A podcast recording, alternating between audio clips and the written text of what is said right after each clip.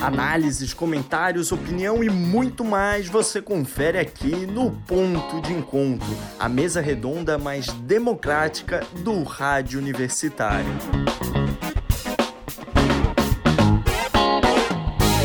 Análise do jogo entre Vasco e Corinthians pelo Brasileirão Série A e os destaques da segunda divisão do Campeonato Nacional. Você acompanha a partir de agora muita informação e debate no Ponto de Encontro. Olá, eu sou José Filho e você está no Ponto de Encontro. Na mesa redonda virtual de hoje temos os nossos comentaristas Bruno Leal e Lucas Stank. Boa tarde, galera. Tudo certinho aí? Boa tarde, Jussi. Boa tarde, Lucas. É muito feliz de estar aqui hoje. Boa tarde, Bruno. Boa tarde, Jussi. É uma honra estar aqui também nessa grande mesa redonda do Rádio Universitário. Vamos começar falando de Série A. Vasco e Corinthians se enfrentaram na última quarta-feira, dia 21 de outubro, em jogo válido pela 18ª rodada. O jogo terminou com vitória da equipe paulista por 2 a 1. A equipe carioca se encontra agora em uma situação delicada, uma posição acima do Z4 com 18 pontos. Por outro lado, o Corinthians subiu para a décima posição e está com 21 pontos. Rapazes, como vocês descreveriam as atuações dos times? Ah, foi um jogo interessante, foi um jogo bom de se ver. Eu gostei muito, mas o problema é que não deu para sentir ainda qual é a desse treinador novo do, do Vasco, o português Sapinto. Acho que ele chegou faz pouco tempo e ainda não conseguiu impor seu estilo de jogo, sabe? Acho que ele precisa de mais um tempo para poder para poder impor seu estilo no, no, estilo de jogo do Vasco. É, além da estreia do treinador Sapinto, também teve a estreia do volante argentino Leonardo Gil, assim, contratado, é, vindo por empréstimo do Altihad. E o jogo de ontem foi, foi bom para os dois lados. É, o Vasco, por um lado, teve muito volume de jogo, principalmente no segundo tempo. Sofreu um gol ali e conseguiu conseguiu empatar ali no segundo tempo. E o Vasco teve bastante volume lá na frente, mas acabou não conseguindo converter em chances. Então, é a quinta derrota seguida do, do time Cruz Maltino. E o treinador precisa fazer alguma coisa, precisa mudar. É, é isso. O time do Vasco tem que já chegou a ser líder, hoje se encontra numa posição bem difícil. E pelo lado do Corinthians é uma recuperação, né? Depois da derrota complicada que sofreu para o Flamengo em casa, pelo 5 a 1 Conseguiu a segunda vitória aí em três jogos. E, e agora é, já conseguiu chegar até a décima posição. E busca essa recuperação do Corinthians se afastar de vez da zona de rebaixamento. O próximo jogo do Corinthians no Campeonato Brasileiro da Série A será em casa contra o líder internacional e o Vasco joga fora de casa contra o Lanterna Goiás. O que podemos esperar desses dois jogos para vocês com as duas equipes de Vasco e Corinthians? É, para o jogo do Corinthians é muito complicado, né? O Internacional atual líder vem de uma fase muito boa e é um teste de fogo aí pro, pro, pro novo técnico do Corinthians, o Wagner Mancini, para também ó, é difícil, um pouco, pouco período para treino, mas se o, se o Corinthians realmente quer se salvar nesse ano, quer buscar uma, uma vaga na, na Sul-Americana, possivelmente precisa precisa fortalecer esse time, né? Precisa ganhar confiança. É, tende a ser um jogo bem complicado, realmente, esse jogo contra o Inter. O Inter é uma história engraçada desse campeonato, estava vendo os números aí, o Inter, comparado com os outros dois postulantes ao título atualmente, foi o que menos gastou. Você vai ver o nome dos times, são não, não tem muito nome famoso, assim, muitos grandes jogadores, mas o Cudê tá fazendo os jogadores do Inter jogar muita bola. O Thiago Galhardo tá na melhor fase da carreira, Patrick tá jogando demais e vai ser um teste de fogo pro, pro Corinthians realmente, vai ser, ser um divisor de águas no campeonato para definir o que, que o Corinthians vai buscar. Já o Vasco, por sua vez, vai enfrentar o Goiás. O Goiás é um time muito fraco. É o time mais fraco do, do Campeonato Brasileiro, na minha opinião. Então é o jogo perfeito para o Vasco conseguir se recuperar e conseguir voltar aos trilhos com um novo treinador. Vai ser um, vai ser um, pode ser um bom jogo psicológico da equipe e do técnico. E o fator casa não favorece o Corinthians nesse jogo contra o Internacional? O que vocês acham que mesmo em casa o jogo vai ser muito puxado a, a favor do Corinthians? Então, é, nesse período de pandemia agora, assim, sem a torcida no estádio, acaba que praticamente todos os jogos são campo neutro, né?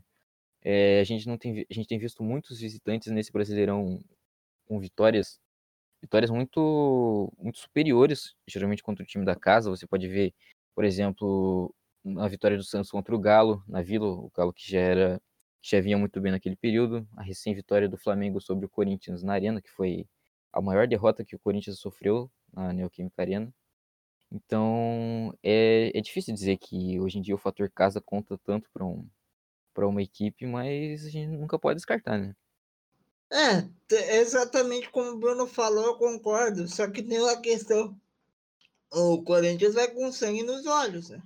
Porque quer recuperar a predominância do, do quer recuperar o seu estágio, né? Quer apagar, tentar apagar da memória do torcedor a lembrança do último jogo que um massacre dentro da própria casa. Então, o Corinthians tem mesmo uma questão de honra a defender isso. Agora é hora de falar sobre os times catarinenses na Série B. A Chapecoense atropelou a Ponte Preta em Campinas e assumiu a ponta da tabela com 33 pontos.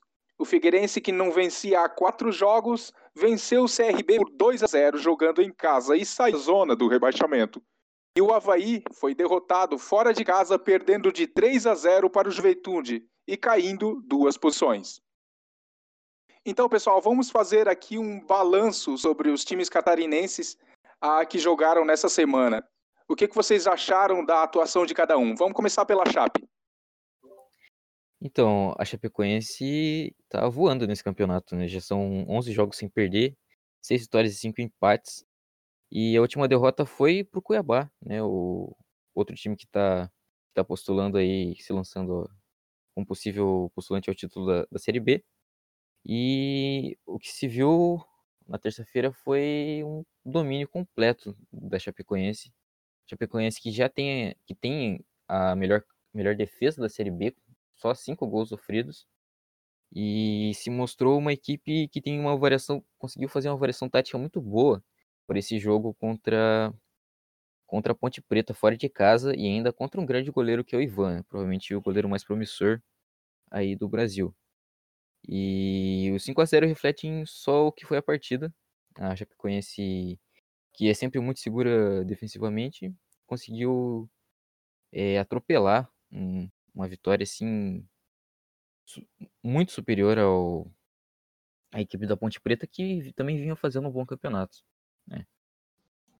Pois é, né? Tipo, a Chapecoense melhorou muito, muito, muito na mão do Berto Louser. É impressionante o que, que esse treinador fez com esse time. O time tá cheio de dívidas, o time tá cheio de problemas financeiros. E no começo do ano, eu lembro que eu li uma matéria no Globoesporte.com que falava que o objetivo da, do treinador, da, da diretoria, era não cair para a Série C. Tão, tão ruim que estava a situação financeira. No começo do ano foi aquela campanha ruim na, na primeira fase catarinense. O time brigou para não cair, ficou ali nas últimas posições até o, até o final da, da, da primeira fase. Depois da demissão do Emerson Maria e chegada do Beto Lousa, a Chapecoense deu uma, uma crescida e conseguiu até vencer o campeonato catarinense, que parecia improvável. Agora demonstra ser no, na segunda divisão nacional, demonstra ser um dos, uma das melhores equipes do campeonato e é uma forte postulante não só ao, ao acesso, mas também ao título, na minha humilde opinião. Então já podemos aí sonhar com um título e um acesso à Chape. Seria ótimo, né? E agora vamos falar do Figueira. o Figueira pode dar uma respirada com essa vitória que, que teve ontem, que foi uma vitória por 2 a 0 O que, que vocês acham? É, a situação do Figueirense é um pouquinho mais complicada, né? Os problemas vão muito além só do campo, a equipe tem, tem muitos problemas extra-campo, toda, toda essa situação que o time tem vivido, né? O psicológico dos jogadores bem abalado, vários jogadores que acabaram não atuando nessas últimas, nas últimas rodadas por causa de casos de Covid, né? Então, mas o trabalho do Elano até que tem sido bom. É, é difícil dizer é, nesse, nesse pouco período aí, um pouco, mais ou menos dois meses, mas tem sido bom. E essa vitória é para dar um pouquinho de, de alívio psicológico para a equipe. Não, já faziam, se não me engano, quatro, quatro rodadas sem vencer. Mas é, o Figueirense precisa o Figueirense precisa melhorar bastante se quiser se quiser buscar aí, por exemplo, um meio de tabela nessa série B. Mas vamos ver, né? Não, acho que essa vai ser a realidade do, do, do Figueirense pro, pro resto do campeonato. A briga do Figueirense se manter na B. Porque o time está com uma crise interna econômica muito grande e, e o elenco não é dos melhores. Então, eu acho que o objetivo do, do Figueirense é brigar para se manter na Série B. Mostrou uma boa evolução contra o CRB, fez um bom jogo. O Alexandre fez o primeiro gol dele com a camisa do Figueirense, mas vai precisar melhorar muito, muito. Principalmente agora, para a próxima semana. Os próximos dois jogos do Figueirense são Juventude e Ponte Preta. Dois times que estão em cima da tabela. Então, o Figueirense vai ter que tirar um coelho da cartola aí se conseguir, se quiser conseguir alguns pontos essas duas partidas chaves nas próximas rodadas aí. O Havaí, que vem de duas derrotas e um empate nos últimos três jogos, tem deixado muito a desejar. O que vocês acham que o clube tem que fazer para retornar ao G4? É, o Havaí precisa recuperar a confiança. É difícil dizer. O... É mais. O técnico, o Geninho, acabou falando que tinha um certo problema de elenco, acabou perdendo alguns jogadores, mas é difícil dizer. O Figueirense estava bem, mas tá não, não conseguiu manter o nível que vinha que vinha fazendo. Se o, se o Figueirense, quer dizer, se o, se o Havaí realmente quer manter o nível, quer buscar um, um acesso, o Havaí precisa melhorar bastante, precisa ter principalmente regularidade no campeonato, que é algo fundamental. Exato, o Havaí precisa de regularidade. O Havaí foi um time que conseguiu grandes resultados, como ganhar do, do Cruzeiro em Minas, o que é algo bem complicado. Conseguiu alguns outros bons resultados, mas o time precisa de mais regularidade. O jogo do próximo domingo é um jogo duro, mas é um bom, seria um bom jogo para voltar. Esperamos que a equipe consiga melhorar e que consiga vencer o jogo contra o Guarani no próximo domingo. O jogo no Brinco de Ouro, então é um jogo muito difícil lá em Campinas, mas como foi dito, o Havaí ele é um time que é meio de altos e baixos. Então vamos ver como é que vai ser. Para quem ganhou do Cruzeiro no, no Mineirão, é muito possível ganhar do Guarani no Brinco de Ouro. Com a derrota, o Havaí foi parar na nona colocação com 23 pontos. Só lembrando para o nosso amigo ouvinte aí, a gente acabou esquecendo de passar o placar do Verdão do Oeste da, da Chape. A Chape venceu por 5 a 0 aí, a, deu uma goleada na Ponte Preta no seu último jogo. No próximo bloco, vamos conversar mais sobre os destaques dos jogos de Cuiabá e Paraná, Cruzeiro e Operário e a estreia de Felipão. É no próximo bloco, a gente volta já.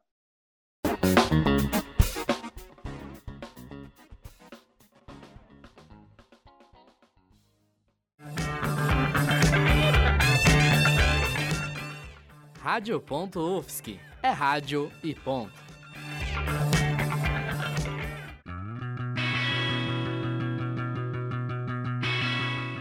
Você está ouvindo Rádio Ponto.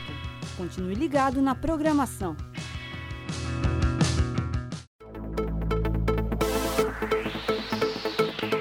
Continue ligado na programação da Rádio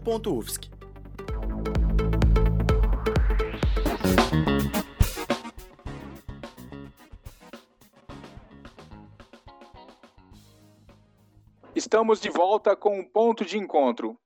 Mesmo com gols entre Cuiabá e Paraná, o jogo termina em empate. Felipão estreia como técnico do Cruzeiro no jogo contra o Operário.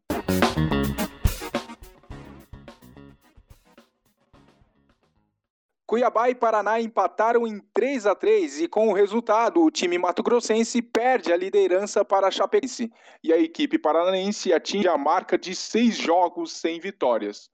Qual a análise do jogo, rapazes? O que, que vocês acham desses dois jogos? O que, que vocês acharam? Eu gostei muito do jogo. Eu achei o jogo o melhor jogo da noite assim, no futebol brasileiro. O jogo do, do Cuiabá foi um dos dois times que querem jogar. O trabalho do Cuiabá é um trabalho muito bonito. Assim como a Chapecoense, o plano do Cuiabá no começo do campeonato é se manter. Aí o trabalho do Chamusca com alguns bons jogadores, como o muito interessante camisa 10, o, o me fugiu o nome dele agora, o ah, o camisa 10 do Cuiabá. Deixa eu dar uma pesquisada aqui o nome dele. Lembrei, Elvis. Camisa 10, Elvis do Cuiabá, um jogador muito interessante. E tem ótimos jogadores esse time do Cuiabá e faz um bom trabalho surpreendente no nível porque o time esperava. Assim. É, é um campeonato muito interessante do Cuiabá. É uma surpresa, né? E vinha fazendo uma campanha muito boa, mas para um time que chegou a ter seis pontos na liderança, é, vem de um momento complicado, né? O 3 a 3 é obviamente um grande jogo, mas é um tropeço do Cuiabá. E a Chapecoense está chegando, né? É, é complicado dizer sobre um possível título, mas é uma briga bem interessante. E sobre o jogo em si, 3 a 3 é obviamente um grande jogo, né? As duas equipes se propunham a jogar. É um resultado bem interessante. O, o Paraná chegou a chegou ao gol do empate no final do jogo, assim. Foi um jogo bem pegado, bem as duas equipes jogando muito bem.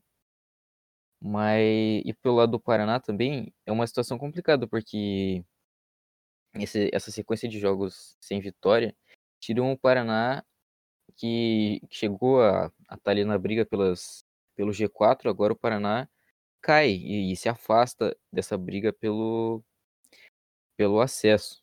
É cedo para dizer, mas já está acabando o primeiro turno, então é, o Paraná precisa melhorar muito a questão defensiva. O Paraná tem um, tem um ataque interessante, mas ah, o Paraná sofre muitos gols em jogos possivelmente que eram muito fáceis de se ganhar. Esse, obviamente, não. Mas a equipe paranista, assim como o Havaí, precisa manter regularidade. E o que o Paraná precisa fazer para sair da seca, além de ganhar, é claro? Uh, podemos esperar também das duas equipes para a próxima rodada? Eu acho que o Paraná fez um bom jogo com um dos líderes do campeonato fora, fora de casa, na Arena, na Arena Pantanal, isso é ótimo. Tem bons jogadores, tem o Bressan, que é um bom meio campo, que é um dos melhores camisas 10 do campeonato.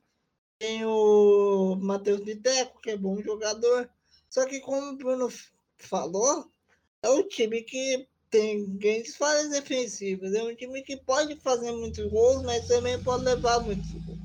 Se o Paraná melhorar a sua defesa um pouco, certamente é um clube que vai brigar pela, pelo acesso, porque é um, é um bom elenco, principalmente do meio para frente.